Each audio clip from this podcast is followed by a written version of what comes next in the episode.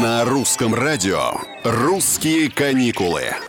Всем привет, это Петр Кузнецов. Вы уж простите за банальность, но майские праздники бывают только раз в году, и превращать их в обычные выходные минимум обидно и опять же банально. Так что, поищем экзотику внутри родной страны? Время еще есть. Махнем в Ессентуки. В мае там почти лето, днем плюс 20, все цветет, пахнет. Туристов при этом еще мало, так что волшебные сады и парки в вашем полном распоряжении. Если дополнить прогулки водами номер 4 и номер 17, то после отпуска вас будет не узнать.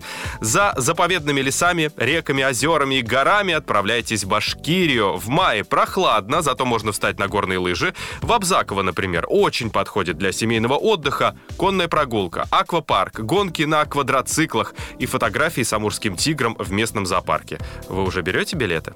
«Русские каникулы».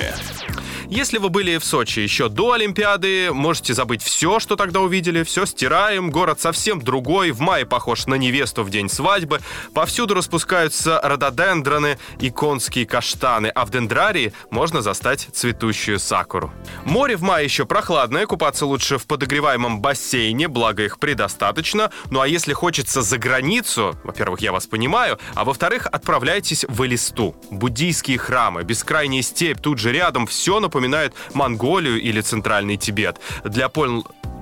Для полного погружения загляните в музей Калмыкия. Там узнаете, как выглядит юрта изнутри и какая деталь калмыцкого наряда называется Камчатка. На сегодня все. Это «Русские каникулы». Здесь мы планируем ваши каникулы. Не благодарите.